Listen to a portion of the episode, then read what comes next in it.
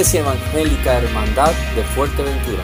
Buenos días mis hermanos y que Dios les bendiga.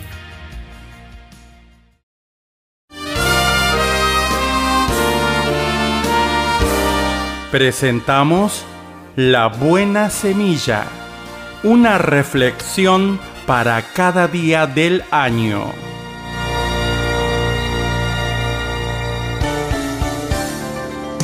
La buena semilla para hoy se encuentra en Juan 3:36.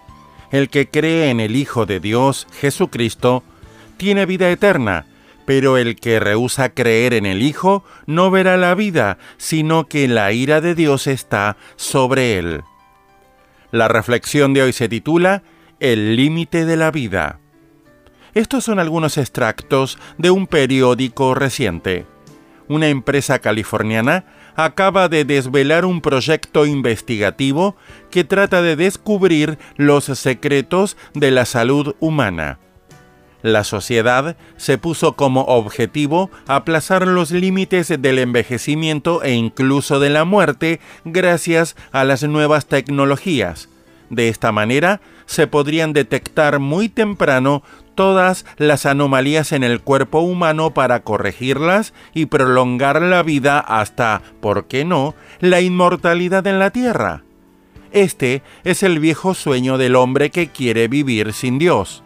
El autor de este artículo añade, esto nos hace estremecer y soñar a la vez.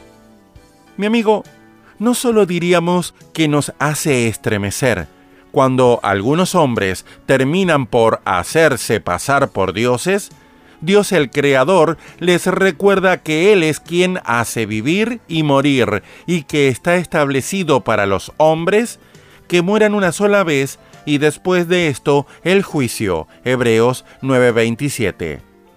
Para obtener la vida eterna es inútil contar con los miles de millones de dólares que son empleados en la investigación solo basta con aceptar el don gratuito de Dios.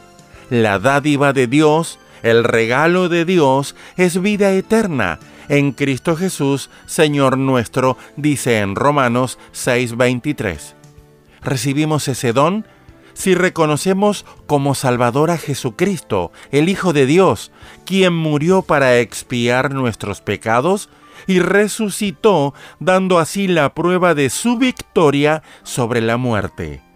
Jesucristo mismo declaró, el que cree en mí tiene vida eterna. Juan 6, 47. No se trata solo de tener una vida sin fin en el más allá, sino que desde ahora el creyente puede decir, para mí el vivir es Cristo. Filipenses 1:21.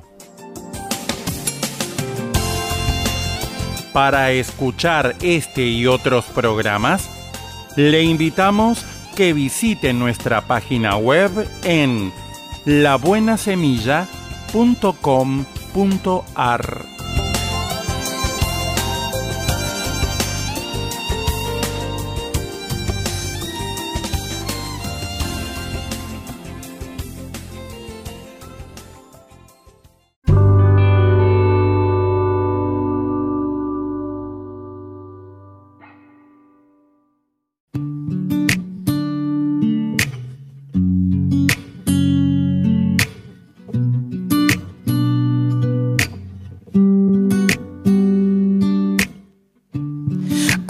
hombre que calma todo temor, un amor que consuela el más intenso dolor. Es fiel a sus promesas y me cuidará. De mi fe es el ancla, nunca fallará. Todo va a estar bien, everything will be alright. El mundo es humano está, tu mundo es humano está. El creador del universo venció toda ansiedad. Tu mundo es humano está y todo va a estar bien. Oh, oh, oh. todo va a estar bien. Oh, oh, a estar bien. Padre, te confieso a corazón abierto que todo es muy incierto en este desierto. Mi vulnerabilidad está al descubierto. Siento que mi barca está muy lejos de su puerto. ¿Por qué será que ya no sale el sol en mis días? ¿Por qué mis noches son tan frías? ¿Por qué será que siento que me falta algo? ¿Por qué este camino gris se siente tan largo? Sé que está sobrando aunque no te sienta. Sé que está sobrando aunque no te vea. Sé que voy a salir de esta odisea. Sé que voy a ganar esta pelea. Sé que va a cesar esta marea temporaria. Que en ti yo viviré una vida extraordinaria. Que aunque no pueda entender, me consuela saber que todo, todo va a estar bien. Everything will be alright. El mundo en su mano está. Tu mundo en su mano está. El creador del universo venció toda ansiedad. El mundo en su mano está. Y todo va a estar bien. Oh, oh, todo va a estar bien. Oh, oh, todo va a estar bien. Oh, oh, todo va a estar bien. Oh, oh,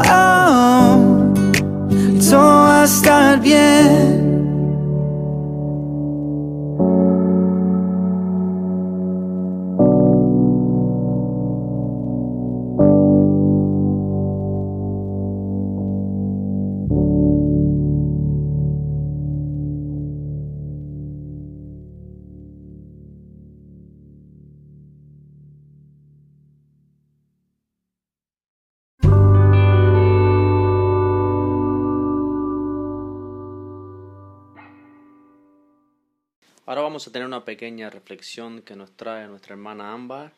Todo va a estar bien. Espero que sea de bendición y que prestemos el corazón y la mente para recibir esta palabra que Dios nos envía a través de la hermana. Dios les bendiga. Continuamos.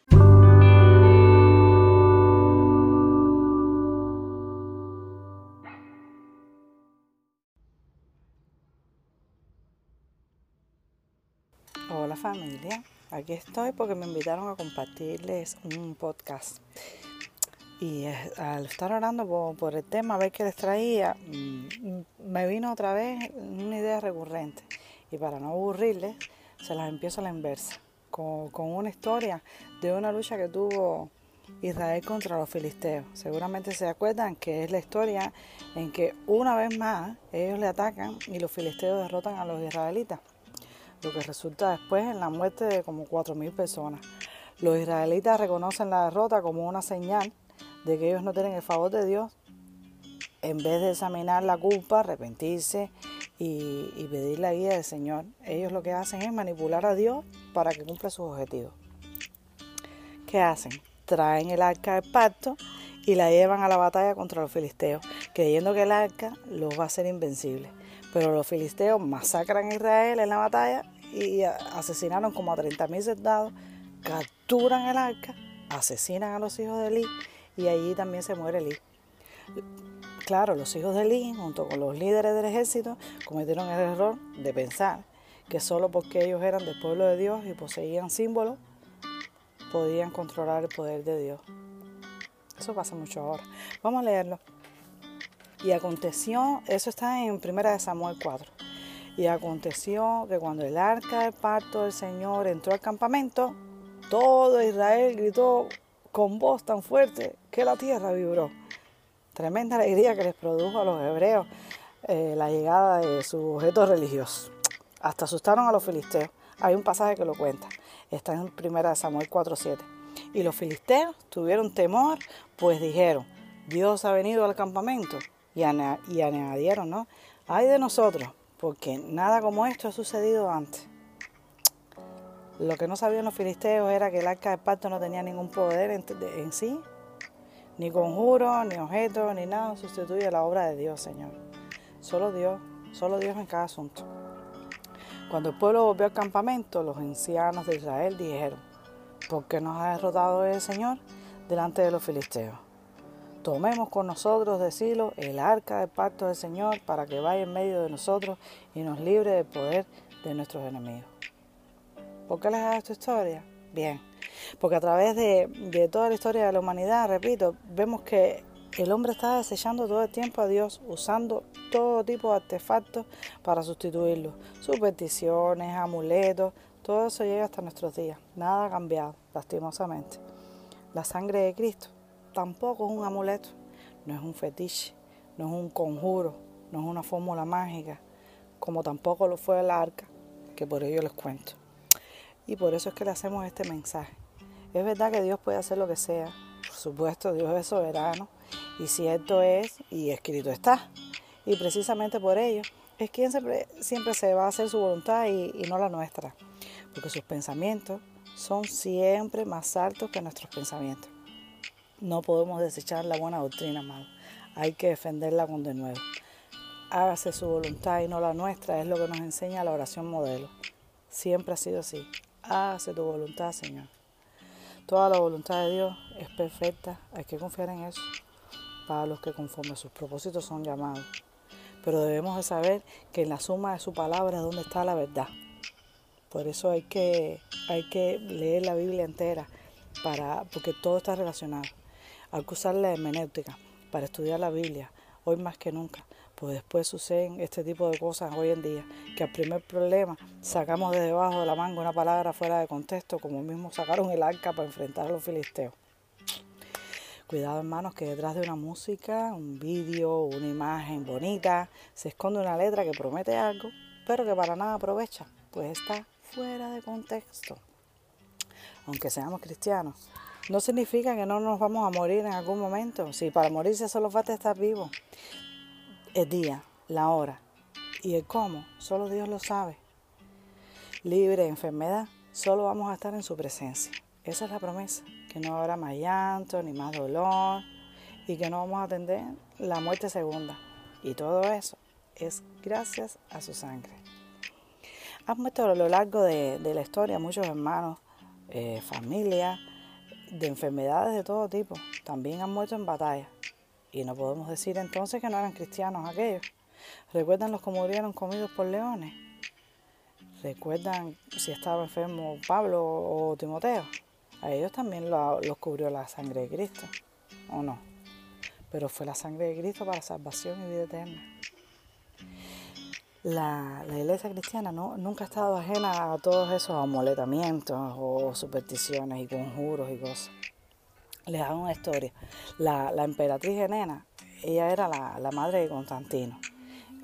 Como de 80 años tenía la señora y ella hizo una peregrinación a Jerusalén, pues quería visitar, eh, según ella, ¿no? Los santos lugares y orar por ellos.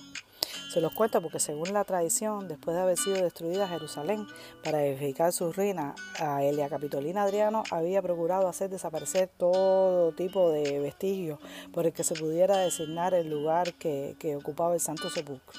Y entonces había hecho levantar en el mismo lugar una pequeña colina sobre la cual construyó un templo, uno a Júpiter y el otro a Venus. En la historia queda que la emperatriz estaba guiada por un sueño y que descubrió que el lugar estaba tan escondido que hizo destruir ambos templos y excavando en la tierra eh, descubrió el sepulcro y después vio las tres cruces y finalmente la inscripción puesta en la de Cristo por orden de Pilato. Ahora el tema era conocer en cuál de las tres cruces estaba escrito eh, el nombre de Salvador. Madre mía. La emperatriz y el obispo Macario tomaron la resolución para someterlos a prueba, ¿no? En aquel día estaba enferma un- una señora, ya casi a morir, una, una señora que era cristiana en Jerusalén. Y entonces el obispo propuso aplicarle las tres cruces. Así empezó eso. La primera, ni la segunda le hicieron ningún efecto, pero al ponerle la tercera, la enfermera se levantó y se curó. Verificado por este medio la autenticidad de la supuesta verdadera cruz, recortó un pedazo y, lo incrustaron en plata y se lo entregaron a Macario para la iglesia de, Jerusalén. Lo restante de, la cruz, los- hasta los clavos, fue enviado a Constantino, que la hizo encerrar en una estatua y la colocó sobre una columna en el foro de Constantinopla. Con algunos de los clavos hizo adornar su casco y después mandó a construir un almete y un bocado para su caballo de batalla. Madre mía, ¿qué les parece esta historia? Una leyenda, ¿verdad? Así ha engañado durante toda la vida a los incautos. Agustín Dipona decía que los frailes tenían especial predilección por la venta de los miembros de los mártires de la antigüedad. Y entonces decía eh, que dudaba que tantísimo hueso haya podido pertenecer a los que dieron su vida por la fe. El mercado de los amuletos siempre ha sido un negociazo, siempre ha sido rentable y, y la falsa doctrina y todo eso, ustedes saben que también. Por tanto, amados, la lección yo creo que es que tenemos que estudiar más para no caer en estos errores. Una vez más, hay que recordar que, la promesa de, la sangre en los dinteles fue un momento concreto y crucial en la historia, con el propósito de que saliera el pueblo de Dios que estaba esclavo en Egipto. Ya recuerdan y saben que ellos salieron junto a Moisés. No es un amuleto la sangre de, Cristo, no es un conjuro para estar diciendo que, que, que, si no allanará mi morada, que si no, amados. Eso fue para una historia concreta. Vale. La sangre de Cristo lo que nos ha dado es la salvación y la vida eterna. Nos ha limpiado de pecado. Vale. No hay nada mejor que eso. La Biblia jamás menciona cubrirse con la sangre de Cristo, ni, ni los apóstoles lo hicieron, ni los primeros cristianos se cubrían con la sangre de Cristo, ni usaron nunca esa frase como una bendición a modo de amuleto protector, ni se mandaron a hacer procesiones cargando estatuas, ni trayendo arcas, ni nada parecido. Lamentablemente, cubrirse con la sangre de Cristo se ha convertido en una superstición, en una especie de conjuro para protegerse, como lo hicieron en otro tiempo los israelitas con la misma historia del arca que ya leímos. Entonces ya, para terminar, yo creo que tiene que quedarnos claro que es incorrecto que estemos apercibidos de todo y de todos, porque la apostasía está en todas partes ya. Estudiemos bien la palabra para no dejarnos confundir con promesas falsas. La gloria prostrera será mejor que la primera, no lo dudes. Ánimo pueblo, que todo va a estar bien, pero búsquenle el contexto. Chao, fue un placer hablarles un ratico. Dios les bendiga. Chao, iglesia.